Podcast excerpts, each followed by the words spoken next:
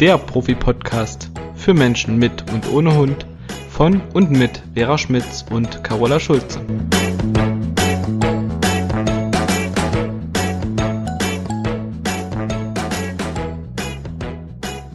Hallo Carola. Hallo meine liebe Vera. Schön dich zu sehen. Ja, wie immer. Und es ist wieder schönes Wetter. Das letzte Mal hatten wir auch tolles Wetter, als wir unseren Podcast aufgezeichnet haben. Das stimmt. Ich finde es heute besonders toll, weil es nicht so heiß ist. Ja, stimmt. Also voll angenehm, weil die Hitze hat den Hunden ganz schön zu schaffen gemacht. Und die waren irgendwie alle ziemlich down. Aber jetzt ist sehr schön. Ja, man kann irgendwie nicht so richtig was anfangen mit denen, ne? wenn es, wenn es dolle warm ist, was ja auch verständlich ist. Mhm. Ähm, gehört zwar jetzt nicht zu unserem heutigen Thema, aber ähm, passiert dir das auch, dass Kunden, die einen Hund aus dem Süden haben, äh, oft der Meinung sind, dass ihr Hund das ja eigentlich abhaben können müsste. Ja was ja faktisch Quatsch ist, weil die Hunde im Süden sich ja wie die Menschen dort auch in der Mittagszeit eher irgendwo in den Schatten unter die Büsche verkrümeln. Ganz genau. Und grundsätzlich sind Hunde ja normalerweise ohnehin eher abends oder frühmorgens jagdlich aktiv. Mhm. Also von daher machen die letztendlich alles richtig. Ja, Passt genau. nicht immer so ganz in unseren Alltag, aber ähm, ich sag mal, wie wenn es so warm ist, dann versuche ich morgens und abends eine große Runde zu gehen. Und wenn ich mal weg muss und easy zu Hause bleibt, ähm, dann würde ich jetzt mittags, auch wenn es warm ist, mit ihm irgendwie so ein Viertelstündchen einfach nur, dass er sich nochmal lösen kann, dass er mm. seinen Kram nochmal erledigt hat und dann suche ich mir halt eine Strecke aus, wo ich jetzt nicht ganz komplett nur durch pralle Hitze muss. Ähm, aber ja. jetzt lange draußen, äh, wenn es so heiß ist, das macht ja keinen Sinn.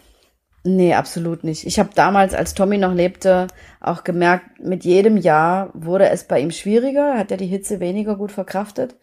Und äh, da bin ich wirklich sehr zeitig aufgestanden, habe früh am Morgen dann mit ihm draußen was gemacht, eine Runde gedreht und er hat mit mir erst wieder gesprochen, als die Sonne am Untergehen war.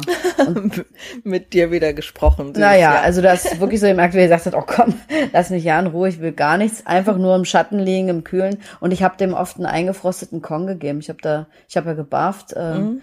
das Zeug reingemacht, eingefroren, das fand der toll. Da hat der in der Mittagssitze, also natürlich nicht in der Hitze, sondern im Schatten, da stundenlang dran rumgelutscht. Ja. Mir fällt auch gerade was ein und ich finde das schon wichtig, dass wir darüber auch mal kurz sprechen, weil ja diese Hitze ein Thema ist.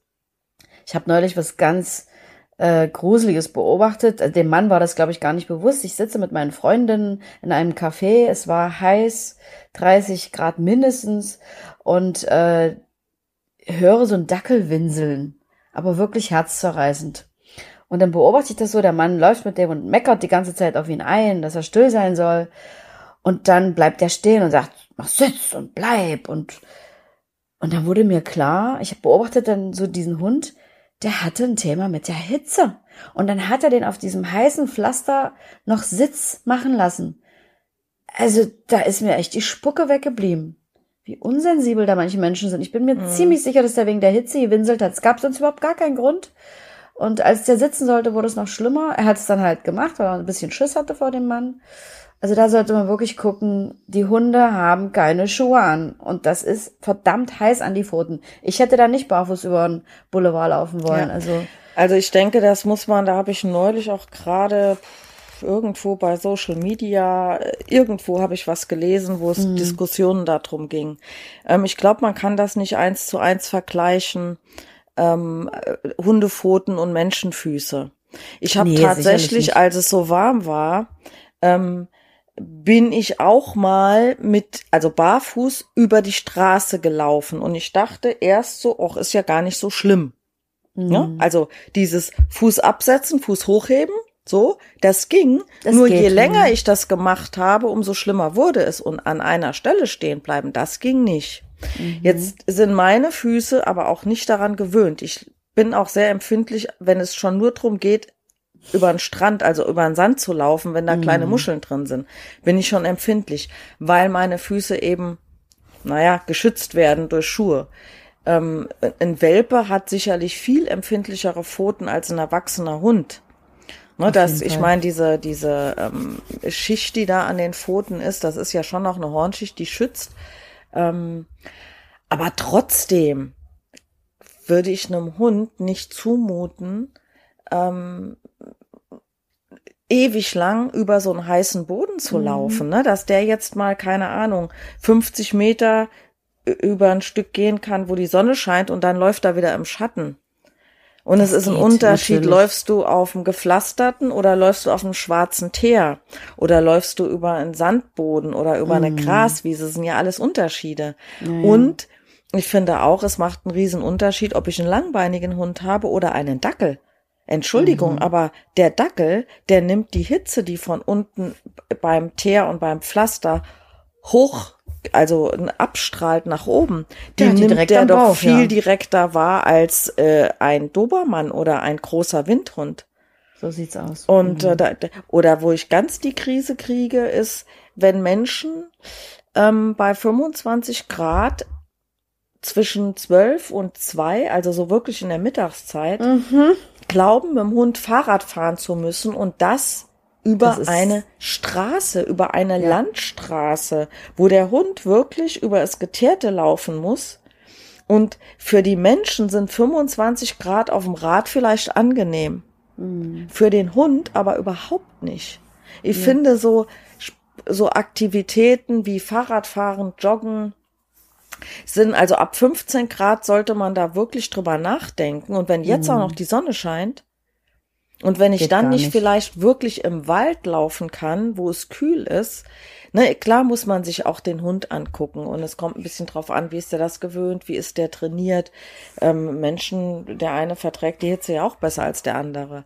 Mhm. Aber ähm, es gibt einfach Sachen, wo man sagt, naja, ab hier ist dann doch mal ähm, ja. Ende. Das sehe ich genauso. Und ich sehe oft Leute, die mit dem Fahrrad fahren. Der Hund äh, rennt nebenher, die Zunge hängt schon auf dem Boden und trotzdem äh, kriegen die das irgendwie nicht mit, dass es dem Hund überhaupt gar nicht gut geht. Da musst du nicht mal Experte sein, du siehst das. Und ja, das, also, das sind alles so Themen, aber gut, wir wollten eigentlich heute über was anderes sprechen. Genau. Aber einfach nochmal der Appell an die Leute, nicht Fahrrad fahren, nicht joggen bei der Hitze und den Hund auch auf gar keinen Fall im Auto lassen und immer wirklich gucken, dass es dem Hund gut geht. Und man sieht es ja an seiner Körpersprache. Und wenn man seinen Hund ein bisschen kennt, und man etwas sensibel ist dafür, kann man das natürlich auch alles selber sehr gut einschätzen. So ja, das, das, äh, aber das war mir auch nochmal ein Bedürfnis, dass wir da noch kurz was zu sagen, weil das halt gerade wieder so ein Thema ist und das passiert halt jedes Jahr, dass da Hunde, ähm, ja, ich sag jetzt einfach mal so gequält werden mhm. in ja, dieser Hitze. Muss ich einfach mal so sagen. Passendes Wort, ja. Mhm. Ja, und äh, zu unserem eigentlichen Thema. Wir hätten ja normalerweise Aggressionsverhalten an der Leine Teil 3, da sind wir ja noch nicht ganz mhm. fertig. Machen wir haben wir uns noch? aber im Vorfeld besprochen, dass wir jetzt erstmal ein anderes Thema wählen, damit die Zuhörer, die diese Thematik äh, mit Aggressionsverhalten an der Leine nicht haben, ähm, sich nicht so ausgeschlossen fühlen und äh, ja einfach nochmal Abwechslung reinbringen, aber genau. ähm, der fehlende Teil zu diesem Thema kommt auf jeden Fall noch. Der wird auch noch geliefert. Das wollten wir jetzt nur noch mal sagen. Und wir haben mhm. beschlossen, eben auch, weil es zu der heutigen äh, oder zu der aktuellen Situation im Prinzip passt, dass wir zum Thema alleine bleiben heute was sagen möchten mhm. ähm, weil ja gerade durch Corona eben auch sehr, sehr viele Hunde angeschafft wurden. Die Möglichkeit, ähm, dass man im Homeoffice arbeitet, gibt ja tatsächlich vielen Familien, vielen Menschen die Möglichkeit, sich jetzt einen Hund anzuschaffen, weil sie dadurch die Möglichkeit haben, wenn es ein Welpe ist oder auch ein erwachsener Hund, der zu ihnen kommt, die Eingewöhnungsphase da sind, die müssen nicht extra Urlaub dafür nehmen. Es ist ein bisschen einfacher, ja, einzurichten. Das mhm. ist ja auch alles verständlich. Aber wir wollten jetzt darüber sprechen, dass man äh, auf gar keinen Fall versäumen darf, dem Hund das alleine bleiben beizubringen, wenn er neu eingezogen ist, und andererseits, dass ähm, die Menschen, deren Hund schon alleine bleiben kann, dafür zu sensibilisieren, dass es tatsächlich ein Thema sein könnte, wenn man jetzt ewig lang im Homeoffice ist und der Hund nicht mehr alleine bleiben muss, dass man es zwischendrin immer mal wieder tun sollte, damit er das Problem gar nicht erst bekommt. Und dann werden wir allgemein auch über die Gründe und Ursachen sprechen, weshalb ein Hund vielleicht nicht alleine bleiben kann. Ganz genau, das ist der Plan für heute und dann werden wir natürlich auch ein paar Möglichkeiten aufzeigen, wie man das trainieren kann. Vorneweg sei schon mal gesagt, es äh, ist tatsächlich oft viel Arbeit und man muss da viel Fleiß reinstecken und viel Zeit. Aber ähm, es wird auf jeden Fall jetzt bei mir im Berufsalltag ähm, immer mehr ein Thema. So wie du schon sagtest, war es jetzt anderthalb Jahre so, dass viele Leute im Homeoffice waren. Die Kinder waren teilweise zu Hause, weil die Schule halt äh, nur Online-Unterricht ähm, angeboten hat. Und so war ständig irgendwie jemand um den Hund drumrum. Und ja, und die Leute haben sich da oft keine Gedanken gemacht und das tatsächlich gar nicht mehr geübt. Und dann kann es sein, dass der Hund jetzt, wenn es wieder alles äh, halbwegs normal läuft und die Leute dann doch wieder äh, ins Büro müssen, dass der da ein Riesenthema mit hat. Und das habe ich jetzt öfter schon äh, erlebt und gehört. Und da nochmal der Appell an jeden Hundebesitzer, der uns heute hier hört, ähm, auch wenn man zu Hause ist oder auch wenn man in, im Urlaub ist, und das wird ja jetzt das nächste Thema sein, die Menschen denken, und die meinen es ja auch alle sehr gut, wenn ich drei Wochen lang mit dem Hund im Urlaub bin, dann braucht er überhaupt gar nicht alleine sein, dann sind wir rund um die Uhr zusammen. Könnte auch problematisch werden. Habe ich auch schon sehr oft erlebt. Man tut ja. dem Hund damit wirklich keinen Gefallen. Also behaltet bitte im Hinterkopf, dass ihr das regelmäßig übt, auch wenn es nicht unbedingt nötig ist. Und es muss ja dann auch keine Stunde sein. Im Urlaub reicht ja dann auch, was sie sich zehn Minuten mal früh zum Bäcker gehen und Brötchen holen und die ganze Familie geht mal mit. Äh, oder ich gehe mal abends an den Strand und schaue mir den Sonnenuntergang ohne den Hund an. Also was auch immer. Jedenfalls muss es nicht lange sein, aber schon immer mal wieder regelmäßig und ja, um das einfach, weil es ja für einen Hund nicht selbstverständlich ist, ähm, sich zu bewahren, dass der Hund das gut kann. Weil ein Hund ist nun mal ein Rudeltier, ne? Also, und ein Rudeltier ist am liebsten immer mit Rudelmitgliedern auch zusammen, in diesem Fall also mit seinen Menschen. Und das Alleinsein muss einfach geübt werden. Jeder Hund kann es lernen, aber da muss man wirklich was für tun. Und das ist ganz, ganz wichtig, dass das wirklich im Kopf bleibt bei den Menschen. Also ich sehe das äh, auf uns drauf zurollen, dass das eine große Menge an Kunden geben wird, die das einfach verpasst haben, das zu üben. Und dann, ja, wird's blöd irgendwann. Wenn die dann ad hoc wieder sehr lange alleine sein müssen. Und dann, ja, das ich, ist auch. Mh. Ich habe es tatsächlich jetzt auch schon äh, einige Male gehabt, dass mir mhm. Kunden gesagt haben, eigentlich konnte der mal alleine bleiben, aber dadurch, dass wir jetzt im Homeoffice waren und so viel zu Hause waren, merken wir, dass es damit ein Problem gibt. Mhm. Genau, habe ich auch immer öfter in letzter Zeit. Ja, das und ist äh, definitiv so. Ähm, als du gerade vorhin gesagt hast, so im, im Urlaub, dass der Hund auch da mal alleine bleiben soll, wenn man Hund jetzt mit in Urlaub nimmt, äh, stimme ich dir zu. Auch da sollte der mal alleine bleiben können. Ähm, jetzt muss man allerdings dazu sagen, dass es nicht selbstverständlich ist, wenn ein Hund zu Hause alleine bleiben kann, dass der jetzt unbedingt auch in der Ferienwohnung oder im Hotel mhm. alleine bleiben kann. Ähm, Ganz genau. Neue Umgebung, fremder Ort, fremde genau. Geräusche, das ist eine Menge. Das muss man natürlich dann auch ein bisschen aufbauen. Genau, also da würde ich jetzt mal so ganz grob sagen, nicht gleich am ersten Abend alleine lassen, erstmal auch eine Richtig. Nacht mit dem Hund zusammen in dieser Wohnung, in diesem Zimmer ähm, verbringen. Der merkt ja natürlich auch, dass die, man die Sachen da reinräumt ähm, mhm. und dann auch erstmal ein paar Minuten probieren und nicht mhm. gleich sagen, na, am zweiten Abend ähm, wir gehen jetzt mal essen und der Hund ist jetzt drei Stunden im Hotelzimmer und danach erkennt man das Hotelzimmer nicht wieder. Ne? Das ja, kommt ja auch immer ein genau. bisschen drauf an, wie der Hund getickt ist. Der eine leidet still, der andere randaliert und der übernächste, mm. der tut seinen Unmut lautstark kund. Mm. Ähm, ja, aber das da kommen wir nachher sicherlich auch noch mal dazu. Jetzt nicht ja. zwingend, wie ist das dann in einer Ferienwohnung oder in fremden Räumen. Das wollte ich nur an dieser Stelle mal ansprechen. Mhm. Ähm, dass genau. man das nicht eins zu eins umsetzen kann, dass der Hund sich an diese neue Umgebung gerne auch ein bisschen gewöhnen darf und merkt, meine Menschen ja. kommen hier auch schon wieder. Ganz genau. Das ist ein ganz wichtiger Aspekt. Und äh, ja, ich kann mich noch gut dran erinnern. Ich hatte ähm, ja für meinen Hund eine Box und für den war es viel einfacher, wenn wir da mal in einer Ferienwohnung waren, wenn ich die Box mit hatte, weil der sofort wusste, okay, das ist meine sichere Höhle, da kenne ich mich aus. Und dann war das überhaupt gar kein Thema, sich da relativ schnell auch wohlzufühlen und auch mal das Alleinsein zu ertragen. Also nicht, ich habe den da nicht in die Box die ganze Zeit eingesperrt, aber der hatte die Möglichkeit, da reinzugehen. Und das ging bei meinem Hund sehr unkompliziert. Ja, und äh, für viele Hunde, die die Box mögen, äh, ist das auch wirklich so ein, ich habe ja mein eigenes kleines Zuhause dabei. Hier genau. fühle ich mich geborgen, das ist mir vertraut und vielen Hunden hilft das tatsächlich. Und mhm. an dieser Stelle sei mal gesagt, dass eine Box keine Strafe ist. Viele, viele Kunden tun sich ja mhm. wirklich mit dem Gedanken schwer.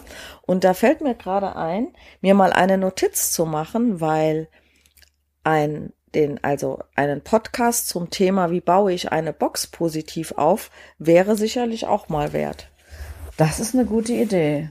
Ja, mit der Box äh, haben die meisten Leute oder assoziieren meistens irgendwie, oh, der arme Hund ist eingesperrt, Zwingerhaltung, wobei Zwingerhaltung ja was ganz anderes bedeutet, und zwar soziale Isolation. Und darum geht's gar nicht bei der Box, sondern es geht wirklich um einen sicheren Rückzugsort, ähm, der vielen Hunden auch das Runterkommen erleichtert, der den Menschen äh, den Alltag erleichtert, weil er nicht ständig gucken muss, macht der Hund jetzt Blödsinn, hängt er sich äh, irgendwie in eine Gardine oder zieht die Tischdecke vom Tisch, sondern der hat dann auch mal seine Zeit für sich, wo er den Hund besser unter Kontrolle hat. Und für die Hunde ist das meistens echt ein super kuscheliger, sicherer Rückzugsort, wo die auch ganz, ganz schnell runterfahren und schlafen. Ich habe schon Kunden gehabt, die haben zu mir gesagt, also der entspannt nur in der Box dermaßen gut, sonst nirgendwo. Und eine Kundin hat mal gesagt, es ist, als ob du einen Stöpsel aus einer Luftmatratze ziehst. Der Hund fällt in sich zusammen und entspannt und schläft. Also wenn man das gut aufbaut, ist das äh, ein gutes Hilfsmittel. Aber du hast recht, da machen wir nochmal einen extra Podcast zu, weil es da sehr viel zu sagen gibt dazu. Und ähm, weil das jetzt hier den Rahmen sprengen würde. Aber auch beim Thema Alleine sein ist die Box ein hilfreiches äh, Instrument, wo man dem Hund das Auf gut beibringen Fall. kann. Mhm. Ja. Ich habe ähm, meine Hunde das Alleine bleiben immer angefangen in der Box beizubringen. Also erstmal mhm. natürlich die Box positiv belegt und mhm. dann fing das auch minutenweise an. Ähm, Alleine schon aus dem Grund, die Box in, in der ersten Wohnung, wo ich einen Hund hatte, das war eine Mietwohnung. Und da wollte mhm. ich danach ausziehen äh, ins eigene Haus und hatte ja keine Ahnung, was stellte Hawk jetzt vielleicht an, wenn der alleine bleiben muss. Und mhm. ich wollte jetzt mhm. nicht, dass der sich noch irgendwie die Zähne in den Türrahmen verewigt, weil das, als ich eingezogen bin, war das Neubau Erstbezug. Also alles mhm. war noch mhm. irgendwie toll in Ordnung. Und ähm, es schützt die Wohnung und es schützt den Welpen, mhm, weil er genau. konnte keine Dinge fressen, die für ihn gefährlich waren. Mhm. Er konnte die Wohnung nicht zerstören. Ich habe mich wohler gefühlt, weil ich wusste, der Hund ist dort auch sicher. Der Hund ist mhm. sicher, die mhm. Wohnung ist sicher, wie auch immer. Und ähm, also der die Rechnung ging bei beiden auf. Das hat mhm. äh, immer super funktioniert. Die haben beide ihre Box geliebt. Ähm, Easy tut das ja heute noch und mhm. ähm, ja, aber zum Thema Box aufbauen würde ich tatsächlich gerne eine, eine eigene Folge draus machen, weil das ist ja das ist eine super Idee. Das das ist wirklich äh, ein, ein, großes Thema. Mhm. Ähm, wenn wir da auch erklären, wie baut man das auf und so weiter. Aber an mhm. der Stelle passt es einfach auch. Wenn wen das interessiert, der sollte sich dann gerne auch den Podcast anhören äh, zu diesem Thema, wenn der, äh, wenn dieses aufgezeichnet ist, mhm. weil äh, das ja oft ein Punkt ist, der beim Alleinebleiben zu Spra zum, zum, ja, zum Thema wird. Ja, und weil beim Alleine sein ist es ja auch ganz wichtig, dass man ähm, sowas übt wie ignorieren, weil wenn ich weg bin, ist der Hund ja auch, ne, nicht die ganze Zeit irgendwie im Fokus einer Aufmerksamkeit. Und das Ignorieren, finde ich, kann man halt auch super über diese Box realisieren. Und das ist ein ganz wichtiger Aspekt, wenn man das alleine sein üben möchte, dass man also wirklich den Hund einfach auch mal ignoriert für eine gewisse Zeit. Und da finde ich, ist die Box super hilfreich. Mhm. Okay, genau. liebe Vera, dann lass uns mal ähm, so ein paar Ursachen dafür aufzeigen, warum Hunde nicht alleine bleiben können. Es gibt da zwei große Bereiche. Geht es dir auch so, dass die Menschen, die mit diesem Thema zu dir kommen, direkt sagen, ja, der hat Trennungsangst? Ja, überwiegend. Es mhm. kommt keiner, der sagt, mein Hund leidet an Kontrollverlust. Genau. Und das sind genau die beiden Themen, um die es geht. Mhm. Trennungsangst und Kontrollverlust. Und aus meiner Erfahrung und meiner Praxis ist es so, es wird dir wahrscheinlich ähnlich gehen, dass das Thema Trennungsangst sehr, sehr, sehr selten nur auftritt. Ja. Und die allermeisten Hunde wirklich unter Kontrollverlust leiden. Und da ja, gehen wir, wir jetzt noch, mal ein bisschen näher drauf ein. Wir müssen noch eins dazu nehmen, und zwar der Hund, der es noch nicht gelernt hat. Genau. genau. Ja, das ist ja das ist ja nochmal äh, ein Thema für sich, dass, wie du eben schon gesagt hast, Hunde im Rudel zusammen sind, alleine bleiben, stellt für die eigentlich eine Gefahr dar. Mhm. Ähm, und das müssen die tatsächlich lernen, dass man alleine bleiben kann. Also die Möglichkeit muss ich dem Hund natürlich geben. Aber es gibt natürlich Menschen, die einzelne Bausteine aus dem Alleinebleiben üben Ne, ich verlasse mal kurz den Raum, ich tue dies und jenes und es klappt, mhm. klappt trotzdem nicht. Und dann mhm. kommt eben einer der Gründe Trennungsangst oder Kontrollverlust ins Spiel. Und da habe ich dich vorhin unterbrochen, jetzt darfst du da gerne wieder ansetzen. Ich wollte das, das äh, er muss es erstmal lernen, nur nicht vergessen. Mhm. Wobei das, wenn der das noch nicht gelernt hat, ist ja dann tatsächlich Trennungsangst, ne? Der hat dann wirklich Angst, Angst alleine zu sein. Und, ja, stimmt. Ähm, Natürlich. Ja, würde ich mal so sagen. Aber du hast total recht. Also das sind so diese ganzen Themen. Am meisten kommen die Leute halt, wenn ähm, sich dann die Vermieter beschweren oder die Nachbarn oder denen halt schon wirklich der Auszug angedroht wird, weil der Hund halt ähm, Theater macht. Ne? Und wir müssen uns dann, wenn wir äh, mit solchen Leuten zusammenarbeiten, ganz genau angucken, warum der Hund ein Problem hat, woran es liegt. Und da mache ich halt ganz viele Dinge, du sicherlich auch, ähm, um das zu testen. Also ich lasse oder ich bitte die Leute immer, das mal zu filmen. Gibt ja heute so viele tolle Möglichkeiten. Die meisten Menschen haben ein Handy, Videofunktion anschalten und äh, den Raum verlassen. Das kriegt fast jeder zurzeit hin. Beziehungsweise gibt's ja auch diese Kameras, äh, wo die Leute dann wirklich ihren Hund von Arbeit aus auch den ganzen Tag ein bisschen im Auge behalten. Und ich lasse mir das dann einfach zeigen, wie der Hund reagiert, wenn die Menschen weg sind. Und daraus kann ich schon eine Menge ablesen, was da eventuell dahinter steckt. Und es gibt verschiedene Dinge, die der Hund tut, wenn er alleine ist. Das eine, also die Körpersprache ist immer unterschiedlich, ne? Es gibt Hunde, die sehen wirklich aus wie ein Häufchen Elend die speicheln, die schwitzen ganz stark an den Pfoten. Das siehst du dann, wenn du so einen glatten Fußboden hast. Ähm, die heulen wie ein Wolf. Die jammern, die winseln. Die haben äh, riesige, riesige Pupillen. Ähm, und den siehst du wirklich an, dass es denen richtig, richtig schlecht geht. Und dann gibt es Hunde, die haben eine ganz andere Körpersprache, ne? Die Rute ist oben, der ganze Körper ist angespannt, die bellen. Du siehst richtig, dass die stinkig sind, kratzen an der Tür protestieren. Protestieren oder pinkeln vor, aus Protest irgendwo hin oder zerstören Sachen. Und ähm, also da gibt's die verschiedensten ähm, Dinge, die man da sehen kann. Oh, bei mir, hörst du das auch? Ich habe hab gerade einen gehört. Ton im, in meinem, meinen Kopfhörern. Nicht, dass die jetzt hier, ist der Akku leer ist von den Dingern? Na, mal gucken. Dann habe ich ja noch andere Kopfhörer. Gut, also, ähm, an der Körpersprache kannst du schon erkennen, äh, was da los ist. Ich glaube, Vera, ich muss die Kopfhörer wechseln. Okay. Hier stimmt was nicht. Eine Info an die Zuhörer. Wir hatten ein kleines technisches Problem und äh, mussten Kopfhörer wechseln. Und jetzt kann es sein, dass wir uns bei der ein oder anderen Sache nochmal wiederholen.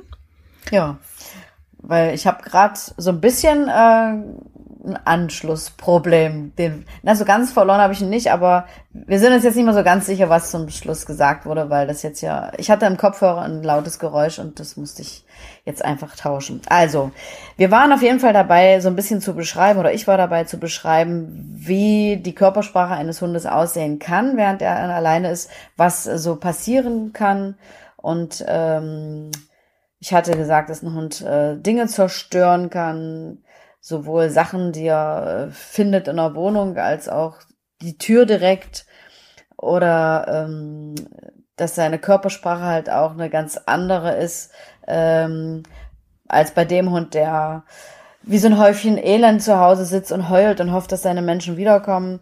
Also dass die Hunde, die zerstören, meistens ähm, auch so wütend bellen oder markieren und äh, dass man richtig sieht, dass die stinkig sind. Ähm, und wir müssen jetzt einfach gucken, woran erkennt man denn jetzt äh, die Trennungsangst? Welche Körpersprache ist bei der Trennungsangst ein Thema? Und wie verhält sich der Hund, wenn er diesen Kontrollverlust hat? Und eigentlich liegt es ja schon auf der Hand. Bei der Trennungsangst ist es wirklich so, dass der Hund total darunter leidet, dass seine, sein Mensch, der ja für ihn die Bezugsperson ist und wie so eine, so eine Mutter oder wie so ein Vater, der sich also sonst immer um ihn kümmert ihn plötzlich verlässt. So fühlt sich wahrscheinlich ein kleines Kind auch, wenn es verlassen wird von Mama oder Papa. Äh, und bei dem Kontrollverlust ist es genau umgekehrt. Da sagt der Hund, hey, mein Kind geht einfach ohne mich raus und äh, ich kann nicht dabei sein und den Unterstützung bieten, wenn irgendwas ist.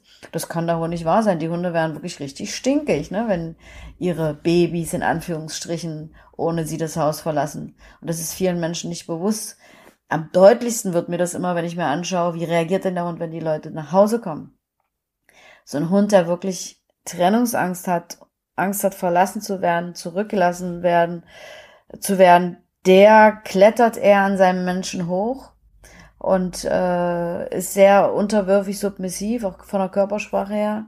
Und der fällt meistens dann auch ins Koma, weil der so platt ist, weil der das so fertig gemacht hat, dass er alleine war. Und ein Hund, der unter Kontrollverlust leidet, der korrigiert und maßregelt seinen Menschen. Die Menschen denken immer, wow, der freut sich. Aber wenn ich mir angucke, wie der sich freut, der springt einmal so in die Leute rein, umkreist die, bellt, äh, beißt vielleicht ins Hosenbein, rempelt die, ist super aufdringlich und sagt, ey, Fräulein oder mein lieber Junge, das nächste Mal gehst du nicht ohne mich da raus. Es kann doch nicht wahr sein, dass du mich hier zurücklässt bin auch sonst für dich verantwortlich und in dem Moment ähm, ist der Hund dann echt stinkig und maßregelt seine Menschen vom Feinsten. Und die meisten denken, der freut sich doch, wenn ich komme. Nee, nee, nee, nee. Ja, also es gibt natürlich von bis, ne, dieses Umkreisen, Kläffen, das muss natürlich nicht jeder Hund zeigen. Aber ähm, äh, gerade dieser Unterschied, wenn die Hunde hochspringen, da ist es bei dem Hund, der leidet und wirklich erleichtert ist, dass die Menschen wieder da sind. Da ist es eher, wie du sagst, die, diese devote Körperhaltung, also Ohren angelegt, Maulspalte mhm. nach hinten. Die Rute wedelt auch, weil er erregt ist, aber die wedelt eben eher ja. im unteren Bereich. Ähm, und wenn der anspringt, dann ist es eher ein Hochklettern, also ein sanftes mit den Pfoten mhm. an den Mensch und sich eher so lang machen, nach oben kommen. Ähm, und der Hund, der bei dem es Kontrollverlust ist, der das ja eher so mhm. Maßregeln tut, ne? Gut, dass du mal wieder zu Hause bist, ne? Kannst du nicht einfach ohne mich da die Wohnung verlassen. Ähm, der hat die Rute oben, der kommt imponierend, Brust raus, Ohren mhm. nach vorne. Ähm, und der springt ja tendenziell eher mit beiden Vorderpfoten so richtig, also je nachdem, wie hoch er kommt, ne? Aber wenn ich jetzt mal so von der Größe eines Labradors, ähm, wo die Pfoten so wunderbar in den Bauch reinpassen, dann merkt man mhm. richtig, wie das so ein Wegschubsen ist, so ein Anschubsen. Und das ist es bei ja. einem Hund, der, der anklettert, wie wir dazu sagen, ja eher weniger. Der macht das ja nicht mit Schubsen, mhm. sondern du merkst zwar, dass der an dir steht, aber es ist, äh, es ist ja nicht mit, mit Nachdruck da reingebollert. Ähm, und eben, wie gesagt, genau. die, die restliche Körpersprache äh, ist eine ganz andere. Mhm. Ganz genau. Also das ist halt das, was wir uns genau angucken, ne? die Körpersprache und dann schon sehen können, ähm, ist es das eine oder das andere, also Kontrollverlust oder wirklich diese Trennungsangst. Und ähm, was auch charakteristisch ist für Hunde, die äh, einen Kontrollverlust haben, oder was, was oft dort der Fall ist, die können im Auto gut alleine bleiben. Das heißt, es geht wirklich nicht ums Alleinsein, sondern äh, im Auto geht's ja. Beziehungsweise teste ich dann auch immer, ich schicke dann die Leute raus aus der Wohnung und gucke mir an, was machen denn die Hunde, weil ich bin ja anwesend, wenn der Mensch weggeht und beim Hund der Kontrollverlust hat, der blendet mich komplett aus, da spiele ich überhaupt gar keine Rolle. Den kann ich ansprechen, der reagiert nicht, der ist nur damit beschäftigt, boah, wo ist der jetzt hin? Das kann doch nicht wahr sein. Dann schnüffelt er vielleicht nach unten an der Tür oder kratzt und äh, ist auf jeden Fall hoch empört und da spielt es keine Rolle, ob ich da bin oder nicht. Das heißt, er ist ja letztendlich nicht alleine, weil ich bin im Raum. Ein Hund, der Trennungsangst hat, wenn ich den anspreche, ist es in der Regel so, dass er sagt, oh ja, Gott sei Dank, da ist ja jemand, ein Mensch. Oh. Und dann äh, entspannen die sich auch äh, ein Stück weit, aber daran kann man schon ganz gut sehen, um was es geht.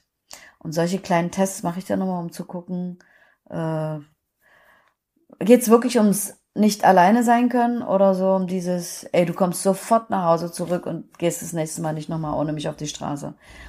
Also das äh, ist immer ganz spannend und das kann man sehr schön sehen. Man kann es auch sehen, wenn man dann den nächsten Test macht. Ich fahre dann mit solch einem Hund in ein fremdes Territorium. Ein Hund, der Kontrollverlust hat, wird, wenn er davon alleine abgemacht wird oder der Schleppleine ist, eher so Dinge machen wie er checkt das fremde Gebiet, er geht vorne weg, guckt, ob alles in Ordnung ist, schützt also damit auch seinen Menschen, der da hinterher getrappelt kommt. Ein Hund, der Trennungsangst hat, trennt sich in einem fremden Gebiet nicht von seinem Menschen, der weicht dem nicht von der Pelle, weil der da super unsicher ist und froh ist, dass sein Mensch da ist. Also an solchen Dingen erkenne ich dann auch immer ganz gut, woran es sich, worum es sich dann wirklich handelt letztendlich. Äh, wobei auch hier würde ich eine kleine Einschränkung machen, wenn du mhm. da einen hochpassionierten Jäger hast, Gut. dem jetzt gerade irgendwie das Kaninchen vor die Nase läuft oder was auch immer, ähm, der wird, glaube ich, in dem Moment eher dem Reiz nachgeben zu jagen und nicht drüber nachdenken, dass er jetzt in einem fremden Gebiet alleine ist. Aber das ist eben Hund, Reizreaktion. Das geht halt ja. pauf, pauf, ne? Aber der würde nicht ohne Grund, ohne triftigen Grund, würde der nicht sagen, oh, mir doch egal, wo mein Mensch ist und ich mache das hier schon alleine, sondern ähm, wie du sagst, der weicht da äh, mhm. in einem mhm. fremden Gebiet ja nicht von der, von der Stelle. Aber es sind ja. ja auch zum Glück nicht alle Hunde hoch passioniert, jagdlich orientiert. Ja, ich denke auch mal, sowas wird eher selten sein, weil der Hund so, wenn der wirklich so viel Stress hat, dass der ähm, nicht von der Seite seines Menschen weicht, weil er halt Angst hat, den zu verlieren, dann hat er auch einen Kopf fürs Jagen meistens nicht frei. Dann frisst er meistens nicht. Also der hat dann echt viel Stress. Jagen kann passieren, so wie du sagst, wenn es wirklich ein hochpassionierter Jäger ist und direkt vor seiner Nase kommt das Kaninchen hoch, kann das sein, dass der losstürmt, aber man sieht es auf jeden Fall schon ganz deutlich, dass es da einen Unterschied gibt. Und wenn ein Hund wirklich riesen Stress hat äh, und nicht getrennt sein möchte von seinen Menschen, dann bleibt er da auch eher an seiner Seite. Deswegen fahre ich auch mal in so ein fremdes Gebiet. In einem bekannten Gebiet würde der wahrscheinlich auch äh, dafür einen Kopf frei haben, aber wenn er irgendwo fremd ist, dann wahrscheinlich eher nicht. Aber wie du schon sagst, ist je nach Hund und deswegen gucken wir uns ja verschiedene Situationen an. Also einmal den Film, den die Menschen mir dann halt zeigen sollen, Ähm, dann halt, was passiert, wenn ich mit im Raum bin? Dann fahren wir in eine fremde Umgebung.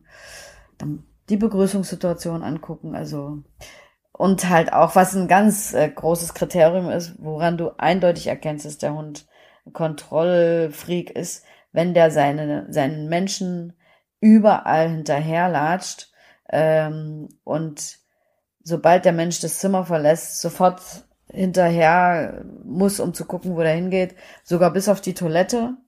Das Tollste war mal ein ähm, Hund, der hat sich immer in den heruntergelassenen Slip seines Herrchens gelegt und ich fand es ja auch irgendwie lustig, aber der hat auch extrem kontrolliert, also damit er ja mitkriegt, wenn der die Hose wieder hochzieht. Ja. Oh und, äh, die, diese ganzen Dinge zusammen äh, ergeben dann ein eindeutiges Bild, worum es sich handelt beim nicht allein sein können. ja, wobei äh, ich jetzt nicht ausschließen würde, dass ein Hund mit Trennungsangst nicht auch hinterherlatscht. Äh, weil es mm. gibt ja auch Hunde, die das tun, die immer hinterherlatschen und die können trotzdem alleine bleiben, äh, weil dieses Hinterherlatschen ja oft ja. auch von den Menschen unbewusst gefördert wird. Ne? Also schenken halt viel Aufmerksamkeit und ähm, dann wird doch noch mal mit ihm geredet und gestreichelt. Ähm, Oder aus dem Kühlschrank kommt jedes Mal ein Stückchen Wurst, genau. wenn der Hund in die Küche folgt. Also das ist dann gut konditioniert. Ja, ja, wäre, aber das ist ja genau das, ähm, was äh, wir machen, dass wir uns nicht nur dieses eine genau. Ding angucken, sondern dann wirklich, äh, deswegen dauert ja unser Erstgespräch in der Regel auch zwei Stunden, dann ganz genau abklopfen, was ist es denn jetzt wirklich? Ne? Man kann nicht sagen, wenn das so ist, ist es immer das oder wenn das so ist, ist es immer Trennungsangst. Man muss sich wirklich das Gesamtpaket angucken. Aber bei der Trennungsangst berichten mir denn die Leute auch immer, wenn sie jemanden zu dem Hund in die Wohnung setzen, kann ein wildfremder Mensch sein, dann geht es auch gut. Und das geht beim Hund, der Kontrollverlust hat, in der Regel nicht. Da sagen die Leute mir auch oft, dass die Familienmitglieder anwesend sind und trotzdem kann die Mutter das Haus nicht verlassen. Mhm, genau. Rastet der Hund total aus. Und dann weißt du, okay, es geht um diese Frau. Weil der Rest der Familie ist ja da und noch dazu bekannte, vertraute Personen. Ähm, ich hatte auch mal eine nette Familie, das war echt, ach Gott, ja. Ein Mann und eine Frau, die hatten Malinois und die Frau war super klar mit dem Hund, die hat das alles gut umgesetzt äh, und der Mann konnte es einfach nicht. Und äh, dann war das wirklich so, äh, wenn der Mann das Haus verlassen hat, dass der Hund ein Riesenthema hatte. Bei der Frau gar kein Thema mit dem Alleine sein, bei dem Mann schon. Und wenn die Frau mit dem Mann zusammengegangen ist, war der Hund auch entspannt. Also dann wusste der, okay, sie kümmert sich um ihn, dann passt das schon. Und dann hat die mir erzählt, es war so lustig, das muss ich jetzt noch kurz erzählen. Die saß äh, mal auf der Toilette und die Toilette war im Eingangsbereich und sie hat ihrem Mann halt auch gesagt, ne, wenn du nach Hause kommst und der kommt, dann mach mal nicht so ein großes Bohai um den und ignoriere den immer mehr. Und sagt, ich sitze auf dem Klo, dann höre ich, wie ihr Mann zur Haustür reinkommt, dann höre ich, wie der reinkommt und zu dem Hund sagt, ich darf dich nicht begrüßen, krieg ich Ärger mit Frauchen. Dachte, da bin ich vom Klo hochgesprungen. hab den erstmal gemaßregelt. Äh, der hat, der hat zu mir gesagt, du, das fällt mir so schwer mit dem Hund so konsequent zu sein. Ich kann es einfach nicht. Und der hat den ganzen Tag mit dem getüdelt. Es war, aber da war das so eindeutig, dass es bei den beiden da so einen riesen Unterschied gab. Echt unglaublich. Und das Schöne ist ja, dass man dann halt als Mensch was machen kann bei Kontrollverlust. Bei Trennungsangst ist es eher ein bisschen schwierig. Ja, genau. Manchmal könnte gegebenenfalls, oh Gott, Vorsicht, ein zweiter Hund helfen. Manchmal. Also hab ich, ne, aber das Problem ist halt, wenn ich mir jetzt einen Zweithund anschaffe und ich weiß nicht, ob der alleine bleiben kann oder nicht, dann hilft das dem ersten Jahr auch nichts. Ähm, ja, das also ich, ich, ich, hab, ich denke jetzt, nein, eben nicht. Ähm, ich denke jetzt nur gerade dran, weil ich aktuell eine Kundin habe mit einer französischen Bulldogge. Der Hund ist noch kein Jahr alt. Ähm, junge Familie mit äh, zwei kleinen Kindern. Und ähm, ah, der war auch sehr kontrollierend und ständig hing er an Frauchens äh, ähm, Pelle und Rockzipfel. Äh, genau. Und äh, sie bringt den Hund immer zu ihren Eltern. Die haben auch mhm. einen Hund und dort können die Hunde zu zweit alleine bleiben. Und wir haben wirklich diese ganzen Schritte, die wir gleich auch noch äh, besprechen werden. Mhm. Ähm, sie hat das alles geübt. Es sind natürlich Dinge, die ihr im Alltag, wenn sie mit zwei Kindern alleine ist, schwer fallen, ähm, mhm. die sie, die sie so sch schwierig umgesetzt bekommt. Ähm, aber sie bemüht sich wirklich, sie macht sehr viel, sie hat sehr viel umgesetzt und äh, dann habe ich natürlich auch gesagt, hier, schau mal, ob es einen Unterschied macht, wenn du zuerst weg bist und dein Mann im Anschluss die Wohnung verlässt, weil das war am Anfang mal so, dass der Hund dann besser alleine bleiben konnte, mhm. ähm, ist aber jetzt auch nicht mehr. Und dann hat sie das mal getestet, dass sie gesagt hat, der Hund der Eltern war mit ihrem Hund in ihrer Wohnung, nicht bei den Eltern, mhm. sondern in ihrer mhm. Wohnung. Und das ging in diesem Fall tatsächlich auch. Also da gab es kein Gezeder, ne, war entspannt. Sie sagt aber natürlich auch ganz gleich, habe nicht vor, mir einen zweiten Hund anzuschaffen. Und ich habe gesagt, mhm. nein, wäre auch jetzt nicht die richtige Lösung, weil nachher hast du zwei Hunde, die nicht alleine bleiben können. Genau, das ist das also, Problem im Doppelpack. Also deswegen genau. Würde ich da auch erstmal grundsätzlich von abraten. Weil viele haben das im Kopf, ne? Ähm, ich hatte sogar mal von einer Kundin, äh, die hat mir erzählt, dass die Tierärztin ihr dazu geraten hat, sich noch einen zweiten Hund anzuschaffen. Zum Glück hat sie mich vorher kontaktiert, weil es ist keine Garantie dafür, dass es funktioniert. Und wie gesagt, wenn man nicht weiß, woran das denn liegt, dann ist das äh, eher so, dass dann der zweite Hund wahrscheinlich noch mehr Probleme verursacht, wenn er dann damit drauf einsteigt. Ja. Also das ist echt ein heikles Thema und das würde ich niemals raten, sowas. Aber es kann natürlich auch mal funktionieren, ja klar. Ja. Ähm, ähm, Thema zweiter Hund, kurzer, kurz mal einwerfen. Mhm. Ähm, wenn Menschen einen zweiten zum ersten kriegen, dann kann der erste ja meistens alleine bleiben. Mhm. Und wenn der zweite ein Welpe ist, weißt du auch immer darauf hin und fragst, kann der auch alleine bleiben? Ja, weiß ich nicht, ist dann oft die Antwort, weil die sind ja immer zu zweit. Also, dass ich ah ja, gut, wirklich dass das rate, dass ich wirklich rate, wenn ein Zweithund dazukommt, auch diesem Hund beizubringen, dass er alleine bleiben kann. Das kann ja sein. Der erste Natürlich. Hund, der muss mal in die Tierklinik für eine Woche oder mhm. Mhm. Äh, ja, es passiert irgendwas und der Hund stirbt früher. Ja, ja, wenn ich jetzt plötzlich in dieser Situation bin, von heute auf morgen, muss der der Hund, der als zweites dazugekommen ist, der es bisher nur kennt, in Gesellschaft eines anderen Hundes alleine zu bleiben, ähm, das, der jetzt ganz alleine bleiben muss, dann kann ich auch ein Riesenproblem haben. Also absolut. Das, wo wir jetzt bei dem Thema Zweithund waren, ähm, mhm. ähm, nur noch mal als, naja, Erinnerung an die Hörer, dass äh, man das wirklich wissen sollte, ob jeder Hund für sich alleine bleiben kann. Heißt ja nicht, dass man das dann jede Woche dreimal tun muss, aber dass man das hin und wieder zur Gewöhnung, zur Aufrechterhaltung doch immer mal wieder tut. Dann geht man halt einfach mal eine Runde alleine mit jedem Hund spazieren. Da freuen mm. sich die mhm. Hunde übrigens auch äh, sehr drüber, wenn sie ihren Menschen mal für sich alleine haben. Ganz die genau, das hatte ich eben auch gerade im Kopf. Ja. ja, und das, das ist wirklich ein sehr, sehr wichtiges Thema. Äh, und wie gesagt, es kann, so wie du schon gesagt hast, immer mal sein, ich muss mit dem einen Hund zum Tierarzt, der andere kann nicht mit.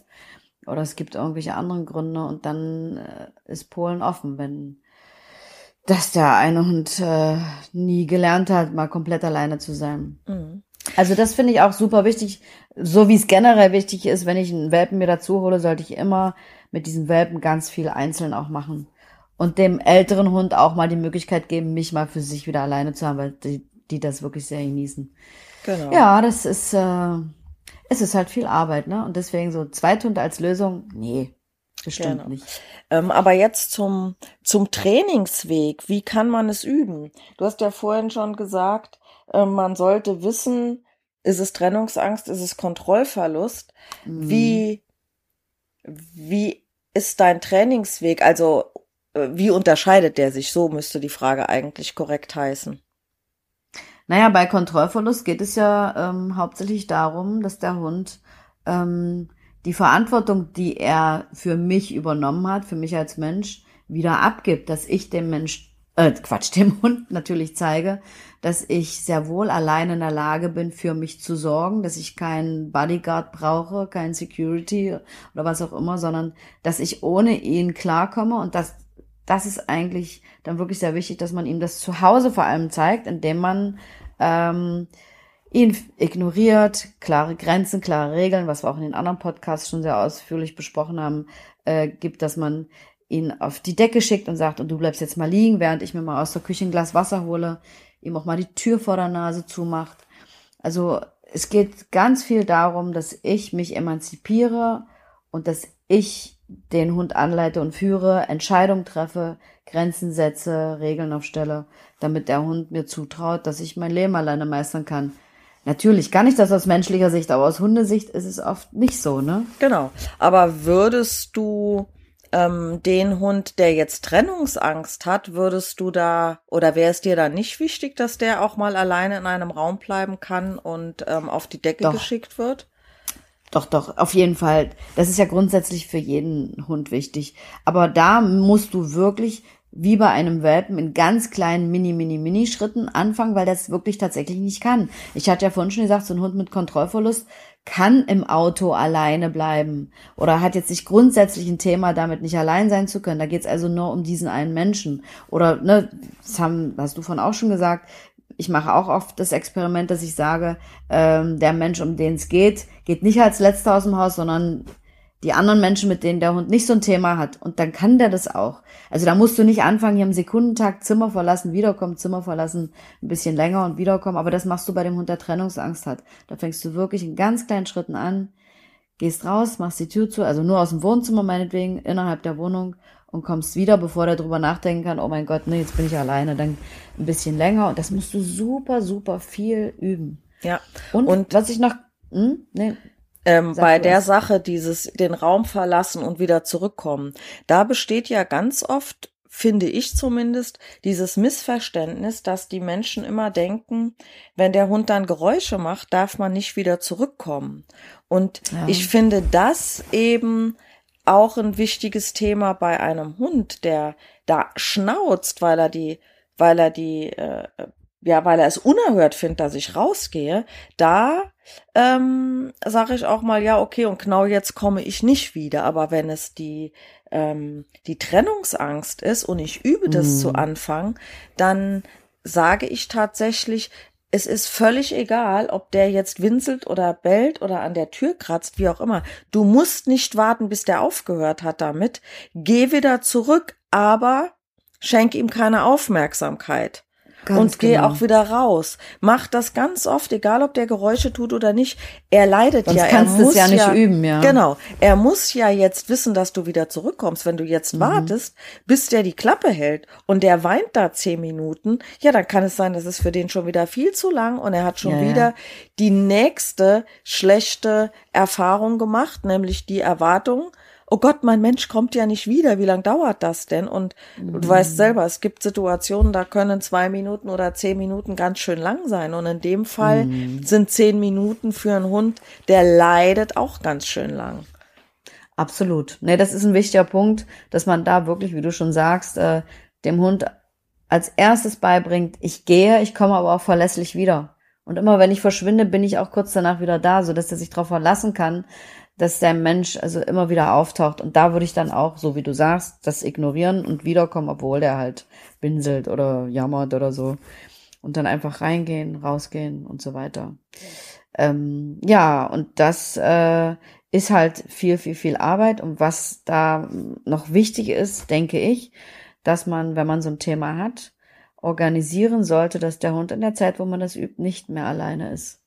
Weil ich kann wichtig. nicht verlangen, dass ich das heute zehnmal am Tag übe und morgen gehe ich dann wieder drei Stunden einfach weg, weil ich auf Arbeit muss oder so. Das geht nicht. Das äh, sollte man schon wissen, dass man da organisieren muss, dass der Hund nicht alleine bleibt. Sonst fängt man immer wieder bei Null an. Und das ist für den Hund dann auch so.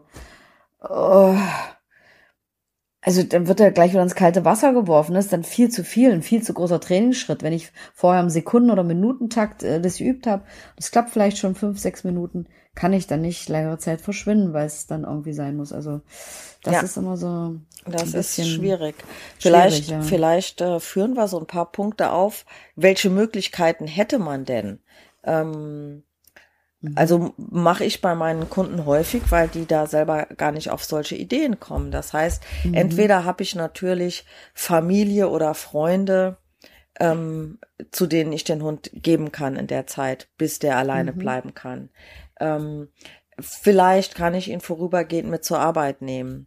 Äh, wenn es die Möglichkeit gibt, je nach Wetter natürlich, ähm, oder je nachdem, wo mein Auto steht, hm, kann ich kürzere Zeiten auch mal damit überbrücken, dass ich sage, okay, äh, Wetter passt, äh, ich kann sowieso im Parkhaus parken, ähm, dann kann ich jetzt mal zum Arzt gehen und dann wartet der Hund halt in der Zeit mal im Auto. Genau. Ne? Also wie gesagt, Temperaturen müssen dafür schon stimmen oder passen. Ja, unbedingt. Und in einem mhm. Parkhaus geht das ja tendenziell. Ähm, dann kann ich mir selbstverständlich, äh, es gibt ja im Internet solche äh, Plattformen. Ich glaube, eine ist www.gassi-gassi.de. Äh, also kann man einfach mal googeln. Da gibt es ja äh, regional verschiedene Möglichkeiten, dass es Menschen gibt, die sagen, oh, ich hätte gerne einen Hund, kann aber keinen eigenen halten mhm. oder kann es mir nicht erlauben, aber ähm, ich bin bereit, äh, einen Hund mit dem Gassi zu gehen oder den mal für ein paar Stunden bei mir aufzunehmen. Ganz genau. Ähm, es gibt Hundetagesstätten, muss man natürlich jetzt auch gucken, wie sind die organisiert, mhm. Äh, wie passt es für meinen Hund mit anderen Hunden zusammen zu sein. Mhm. Ähm, man, also ich würde jetzt nicht jede Hundetagesstätte empfehlen können. Ähm, nee. Also wenn da so 10, 20 Hunde auf einem Platz sind, wobei man ja wirklich sagen muss, wenn es ein großes, eine große Menge an Hunden ist, passiert ja oft weniger, als wenn nur zwei oder drei Hunde zusammen sind. Ähm, mm, aber trotz allem stimmt. muss da jemand dabei sein, der anstelle der Hunde ist. auch regelt, genau, der kompetent ist und der das alles im Griff hat. Und bei 20 Hunden mm. ist das mm. manchmal schwierig, ja. insbesondere dann, wenn die Gruppe nicht harmoniert. Mm. Ähm, oder habe ich auch schon erlebt, ähm, da bietet jemand eine Hundetagesstätte an, geht aber selber arbeiten. Das heißt, ich bringe den Hund irgendwo hin, damit der Hund mit anderen Hunden alleine ist. Wäre mhm. jetzt nicht mein Anliegen. Ähm, also da sollte man dann wirklich auch so ein bisschen hinterfragen und sich das angucken und erklären lassen, wie läuft das. Ähm, man kann versuchen, wenn man nicht alleine lebt, sondern mit einem Partner zusammenlebt, ähm, dass man wenn man einen Rahmen hat, wo man äh, Kleidzeit hätte, äh, dass man wirklich sagt, okay, können wir das vielleicht so organisieren, dass der eine äh, kommt und der andere geht, ähm, dass man mhm. vielleicht nochmal dafür ein bisschen Urlaub opfert, muss es einem dann natürlich auch wert sein, aber mhm. ähm, den Hund jetzt zwischendrin immer wieder ins kalte Wasser zu werfen, ist ja letztendlich keine Option. Nee. Also das macht das Ganze dann wirklich schwieriger. Fallen dir da noch Möglichkeiten ein, dass ich jetzt noch mal was vergessen habe oder manchmal Nö, lernt nur noch eine eine Homepage ein, leinentausch.de heißt die. Ah ja, super. Aber ja, können wir ähm, ja noch mal in den Show Notes auch schreiben. Ja, genau. Aber so wie du schon sagst, ne, dass man irgendwie jemand findet und das hast du oft, dass halt Leute sagen, ich kann mir keinen einen Hund halten vielleicht auch ein paar Rentner, die in einer Nachbarschaft wohnen und äh, die immer sehr positiv auf den Hund reagieren, dass man die mal anspricht und sagt, Mensch, ich bräuchte da mal jemand zur Unterstützung. Das habe ich alles schon erlebt und dann haben die gesagt, oh ja klar, prima, das machen wir. Oder wir setzen uns einfach mal zwei Stunden bei dir oben hin und gucken ein Filmchen und trinken eine Tasse Kaffee. Das ist wirklich, äh, da ergeben sich wirklich oft sehr nette Geschichten. Und die Leute kriegen es meistens auch gut organisiert. Und äh, irgendwie gibt's immer einen Weg. Ähm, oder ich hatte mal eine Frau, die, die war Schauspielerin und die hat äh, gehört, dass der Hund sechs Stunden lang geheult, gebellt, gewinselt hat, hat die Nachbarin darauf angesprochen und da hat die gesagt, ähm, ja, pff, ich kann das nicht anders organisieren, dann nimm du den doch. Und weil die ja als Schauspieler immer mal so Zeiten hatte, wo sie nicht gearbeitet hat, hat die das tatsächlich, hatte gerade drehfrei in der Zeit hinbekommen, äh, also hat mich dann dazu geholt. Und dann blieb der na gut alleine. Und die konnte den oft mitnehmen zum Dreh, beziehungsweise ihr Mann war auch Schauspieler, da hat sich das echt super ergeben, aber das sind immer so nette kleine Geschichtchen, ne, der tat es einfach voll leid, die hat das gehört, wie der Hund gelitten hat und dann hatte die den dann und die war da auch super glücklich mit. Also okay, das heißt, ja. da fand ein, ein Hundetausch statt. Naja, nicht Tausch, aber nee, nicht Tausch. Ähm, sie hatte einfach gesagt, na dann nimm den doch. Ich, ich kann es nicht realisieren und äh, ich weiß, dass es blöd ist, aber pff. und die hat es direkt gemacht. Die fand den halt süß und sowas. Ne, also man muss einfach dann auch mal äh, vielleicht dann auf die Menschen drauf zugehen und mal sprechen. Also so eine Sache ist wahrscheinlich ja selten so rum, aber ich würde mir dann als Hundebesitzer auch ähm, Gedanken machen und gucken. Und oft ist es auch so, dass die Leute die Hunde tatsächlich mit auf Arbeit nehmen dürfen, obwohl sie nicht geglaubt haben, dass es geht. Aber wenn man einfach mal fragt, oft ist es möglich. Und das ist echt ein schöner Trend, den ich auch sehe jetzt, dass es immer mehr äh, erlaubt ist. Und ich habe jetzt auch ganz viele Menschen schon im Training gehabt. Ich frage die ja dann immer, wenn die sich jetzt zu Corona-Zeiten einen mhm. Hund anschaffen, und im Homeoffice sind ich sagen, na, wie sieht's denn dann aus? Wie geht's denn weiter, wenn du wieder ins Büro musst? Und mhm. die haben tatsächlich mit ihren Chefs oder Chefinnen abgesprochen, ähm, dass die sich einen Hund holen und gefragt, ob es dann möglich ist, den dann mit ins Büro zu nehmen. Und in den meisten Fällen war das wirklich dann auch okay. Also, wie gesagt, einfach mal reden und nach Lösungen suchen. Da findet sich immer irgendwas, denke ich. Ja, denke ich auch. Wo ein Wille ist, ist auch ein Weg. Genau. Was vielleicht noch wichtig ist, ähm, liebe Vera, wenn wir jetzt ja beim Training sind, wie kann man das machen? Ähm, die Hunde haben ja, wie gesagt, ein Thema damit, dass sie nicht allein sein können, aber man könnte es ihnen auch versüßen und äh, das Training so gestalten, dass die hoffen, dass sie allein sind, hm. äh, indem man ihnen halt irgendwas super Tolles gibt, meinetwegen einen befüllten Kong und der Hund darf den nur dann haben, wenn ich weg bin. Das heißt, ich gebe den Kong hin, verlasse die Wohnung und wenn ich wiederkomme, ist der direkt wieder einkassiert. Und so ohne, dass er, man, ohne dass er leer ist, meinst du, ne? Ja, ja. Äh, die Hunde lassen den ja oft auch liegen und dann, wenn der Mensch wiederkommt, fangen die an, den zu fressen. Und damit genau das nicht passiert und der Hund soll wirklich lernen, ich darf das Teil genau dann ausschleckern, wenn mein Mensch nicht anwesend ist.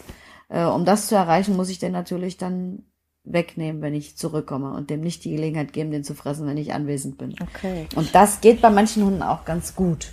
Muss man ich halt habe da ich, ich habe dazu eine eine kleine Anekdote. Also mhm. nur mal, dass man auch über sowas nachdenkt. So ein Kong, der rollt ja schon mal über den Boden oder der springt ja auch schon mal.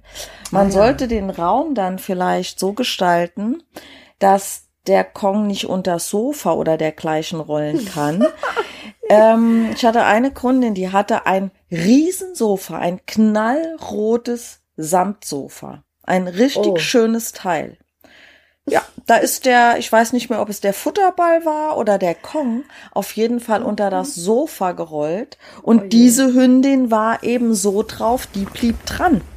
Da fehlte dann nachher ein ganzes, ganzes Stück vom Sofa. War natürlich auch nicht toll, ne? Aber na klar, an sowas muss man auch denken, je nach Hund. Ja. Es gibt jetzt Hunde, die sagen, ja, okay, dann ist der halt da drunter gerollt, dann liegt er da halt jetzt und pennig halt.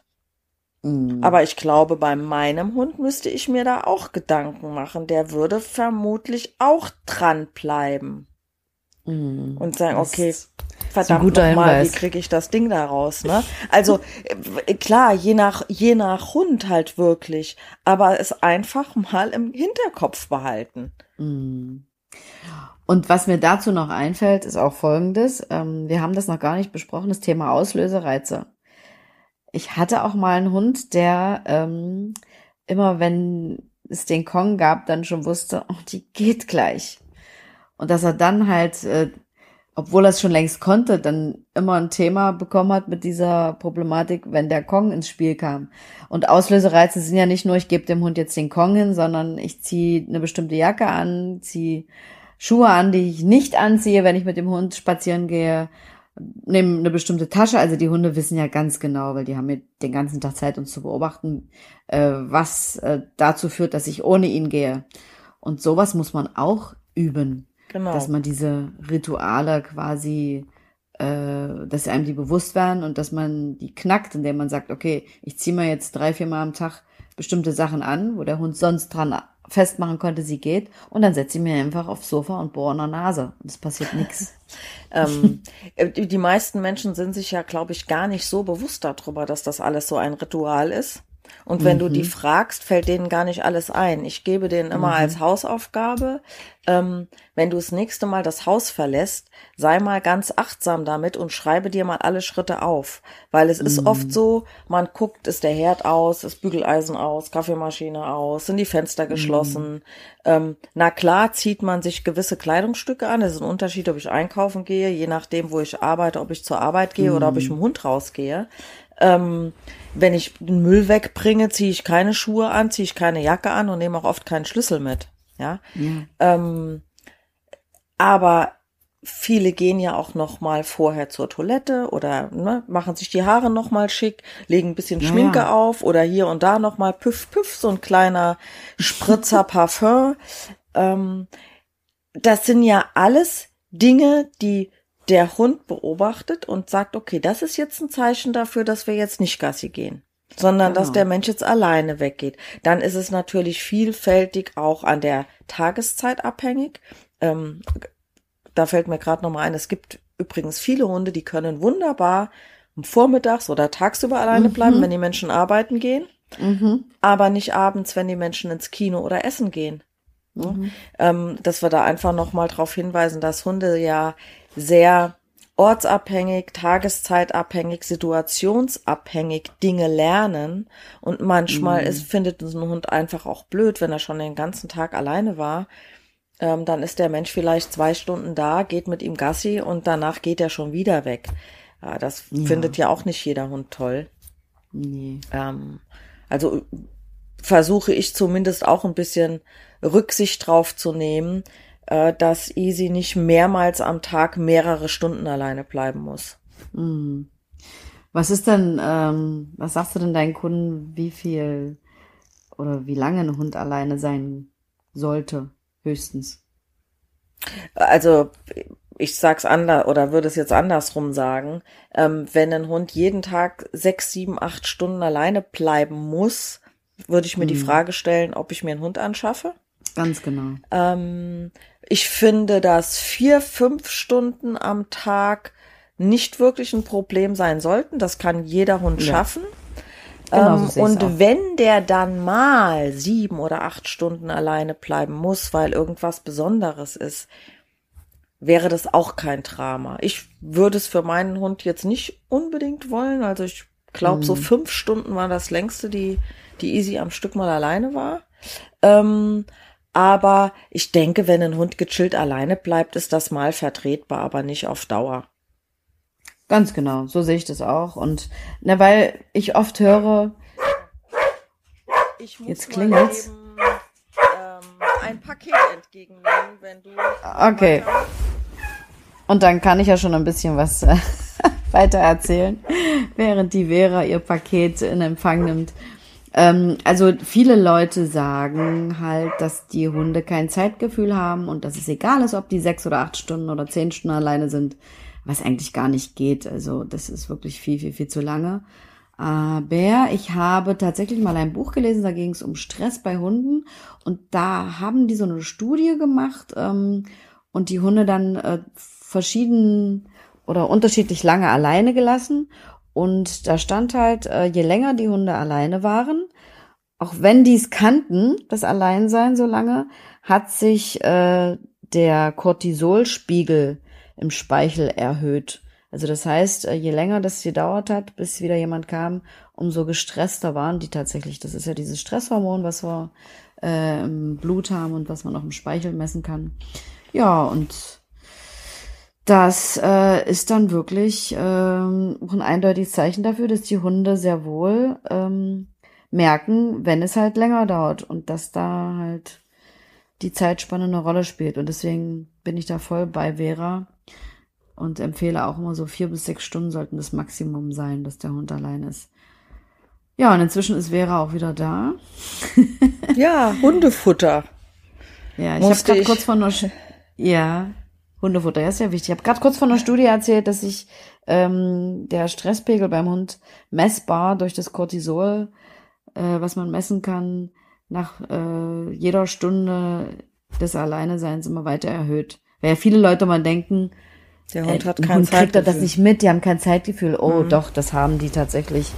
Ähm, Ja. Die wissen ja auch mal ganz genau, so es ist jetzt Zeit dafür, mein Futter in den Napf zu werfen und weisen fünf vor um schon darauf hin, dass der Mensch sich da jetzt mal langsam in der Küche bewegen könnte. Also ein Zeitgefühl, bin ich mir sicher, haben die. Ja, also ich glaube jetzt äh, nicht, dass die, wenn die geschlafen haben, unbedingt wissen, waren das jetzt drei oder vier Stunden.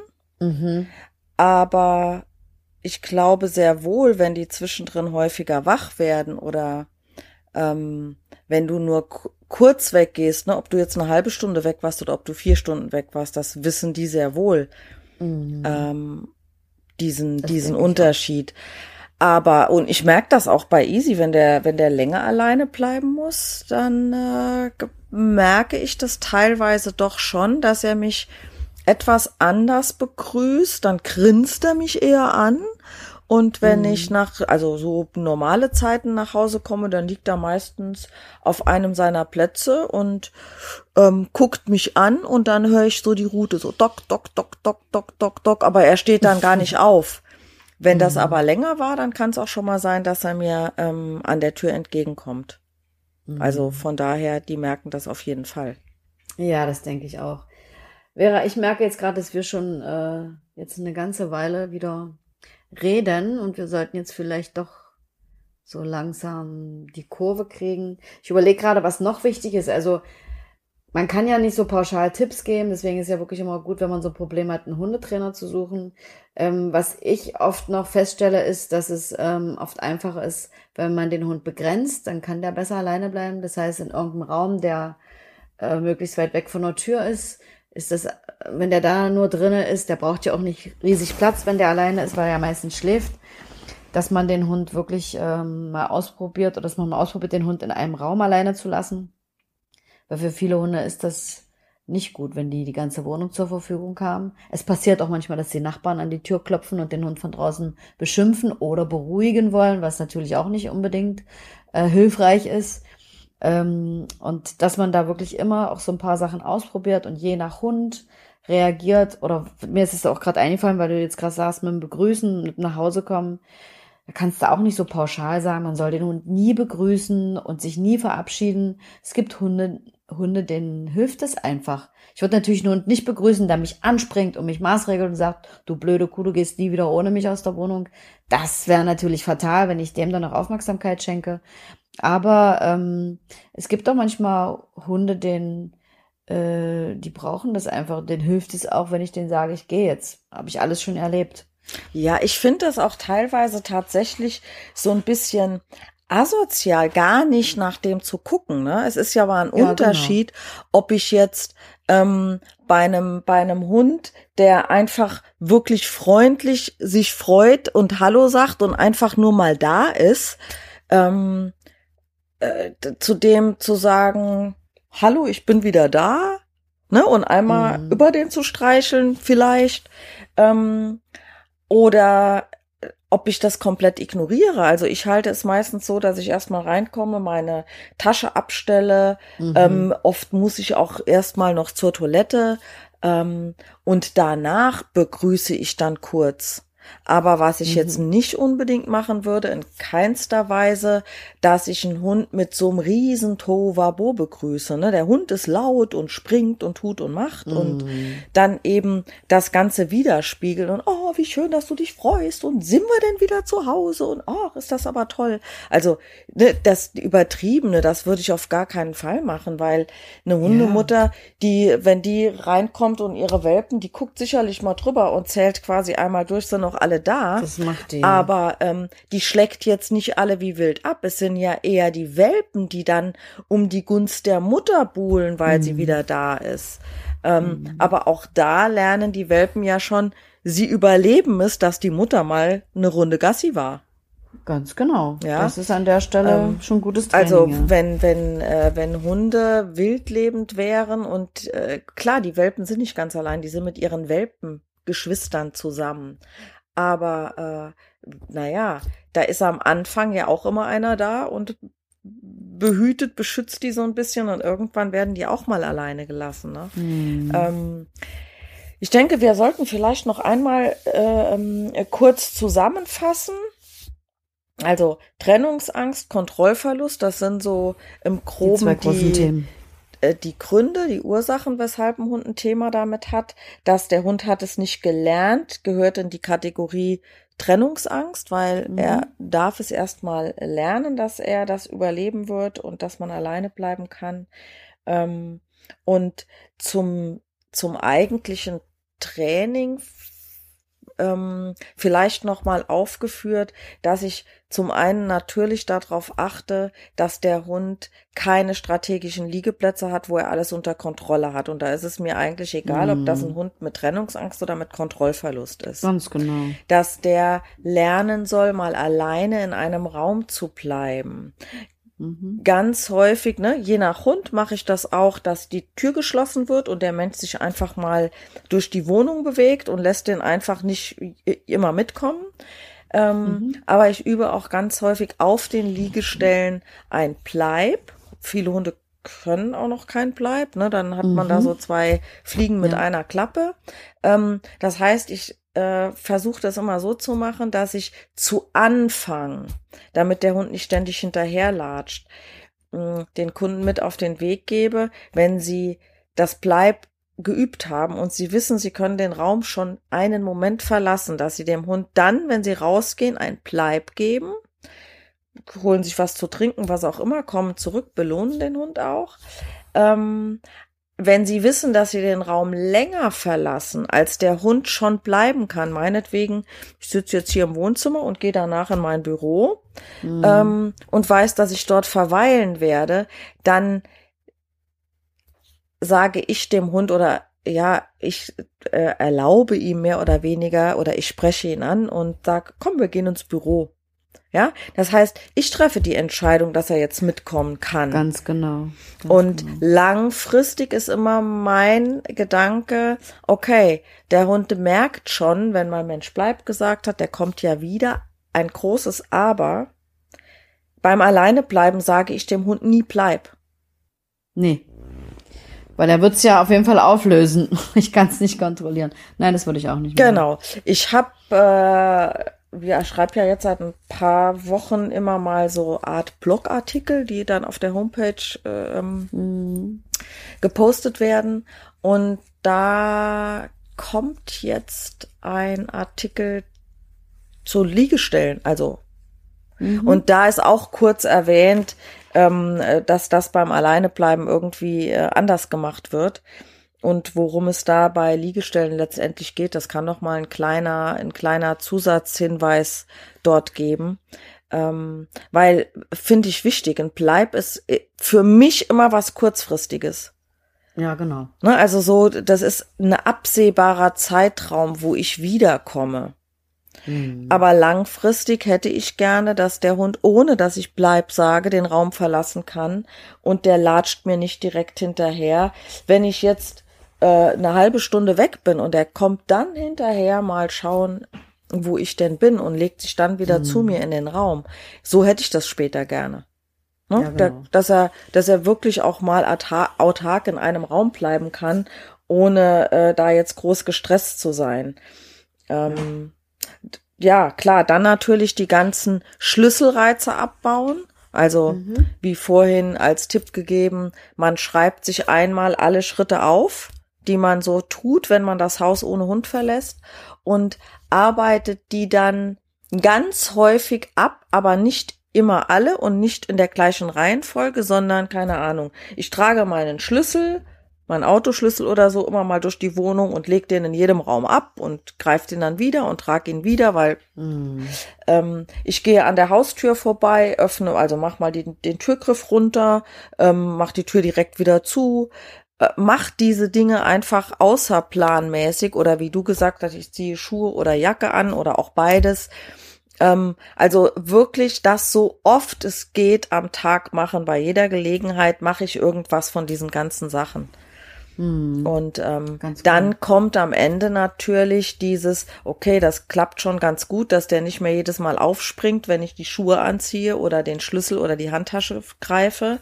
Ähm, der kann auch schon mal entspannt in einem Raum bleiben. Und dann fängt es ja an, dass ich minutiös anfange, den Hund alleine zu lassen. Mhm. Am Anfang ähm, wirklich nur minutenweise. Ich, mhm. ich persönlich finde, dass die erste halbe Stunde wirklich in sehr, sehr kleinen Schritten aufgebaut werden muss. Ja, Wenn der Hund es bis zu einer halben Stunde kann, dann ähm, kann ich auch schon mal fünf Minuten Schritte machen. Und ganz mhm. wichtig, ich mache nicht jedes Mal länger. Also ne, zwei Minuten, drei Minuten, fünf Minuten, zehn Minuten, sondern wenn ich mal bei einer Viertelstunde oder bei zehn Minuten bin, dann bin ich auch mal wieder nach fünf Minuten oder nach sieben Minuten ja, zurück. Genau. Ja, Unbedingt. dass der Hund nicht im Kopf hat, okay, das dauert immer länger und jetzt wird es eben mhm. zu lange, dass man da ein bisschen ähm, variiert, dass man auf gar keinen Fall vergessen darf, dass der Hund weiß, ob ich nur im Treppenhaus sitze oder ob ich nur vor der mhm. Haustür stehe oder ob ich mit dem Auto wegfahre. Also auch das muss man später einplanen, ja. dass ich mal kleine Runden mit dem Auto fahre.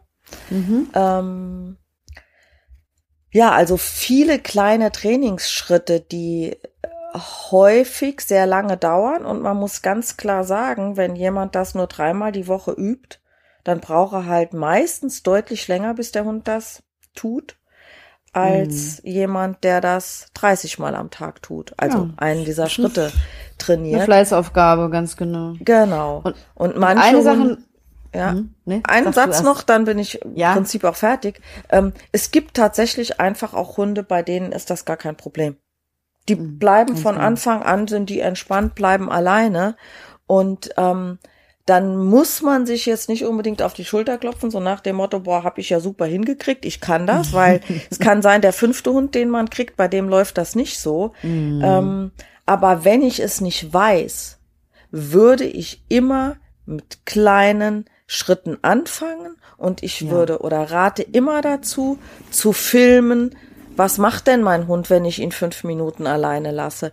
Die mm. Hunde, die dann einfach schlafen, entspannt sind, da kann ich die Schritte ja auch etwas schneller erhöhen. Deswegen würde ich zu Anfang immer filmen, damit ich einfach im Bilde bin, was mein Hund tut. Find Und jetzt darfst wichtig. du wieder. Ja, vielleicht noch eine Sache. Na, oh, brauchst du nicht entschuldigen, ist alles gut. Ist ja auch so wichtig. Also ich mag auch, vorhin hatten wir ja beide noch so gedacht, naja, wer weiß, äh, ob es heute überhaupt eine Stunde dauert. Aber es ist wieder ein sehr komplexes Thema. Und eine Sache haben wir noch gar nicht besprochen. Und die will ich nur noch mal ganz kurz, und das soll dann auch wirklich der Schlusssatz sein, noch mal ansprechen, dass natürlich auch wichtig ist, dass der Hund äh, zufrieden sein kann, wenn er Danke. alleine ist. Das heißt, dass er vorher natürlich geistig und körperlich auch ausgelastet werden muss. Ähm, vor allem geistig. Das äh, haben wir auch in diesem Podcast zum Thema Spaziergang schon ausführlich besprochen. Das heißt, also ich muss dem Hund natürlich vorher die Möglichkeit geben, seine Energie irgendwie loszuwerden in Form von jagdlichen Spielen oder ich gehe mit dem eine Runde und mache da ein bisschen was. Und was da aber noch super, super wichtig ist, dass kriegt nämlich ein Hund auch ganz schnell mit und durchschaut das. Wenn ich direkt danach das Alleinsein übe, verknüpft er, aha, sie macht mit mir draußen mhm. Party und danach geht sie direkt. Also ich würde danach immer mal fünf Minuten, mal zehn Minuten, war eine Viertelstunde noch warten, Ruhe reinbringen, dass der Hund wieder runterkommt, sich entspannt nach so einem actionreichen Spaziergang. Ganz äh, wichtig. Oder Jagdausflug und dann, äh, das, das war dann nicht ein neues Ritual schaffen sozusagen. Aber ja. dann habe ich die Voraussetzung geschaffen, dass er auch wirklich glücklich, zufrieden und K.O. ist und dann äh, geht das ein bisschen einfacher. Okay. Ja, dabei sollten wir es belassen. Meine genau. Lieben. Und wir bleiben dran mit dem Thema Boxaufbau, wie wir vorhin besprochen mhm, haben. Auf jeden Fall. Ähm, wir bitten nochmal dass wir geliked werden, Fragen an uns gestellt werden können Unbedingt. und so weiter, ähm, abonniert werden. Wir freuen uns mhm. über jeden und genau. ich wünsche dir einen schönen Tag und ich wünsche auch allen Zuhörern einen schönen Tag. Das wünsche ich auch allen Zuhörern und dir natürlich auch. Freue mich aufs nächste Mal und schicke ganz liebe Grüße zu dir. Ja, vielen Tschüss. Dank. Bis bald. Ciao. Bis bald. Ciao.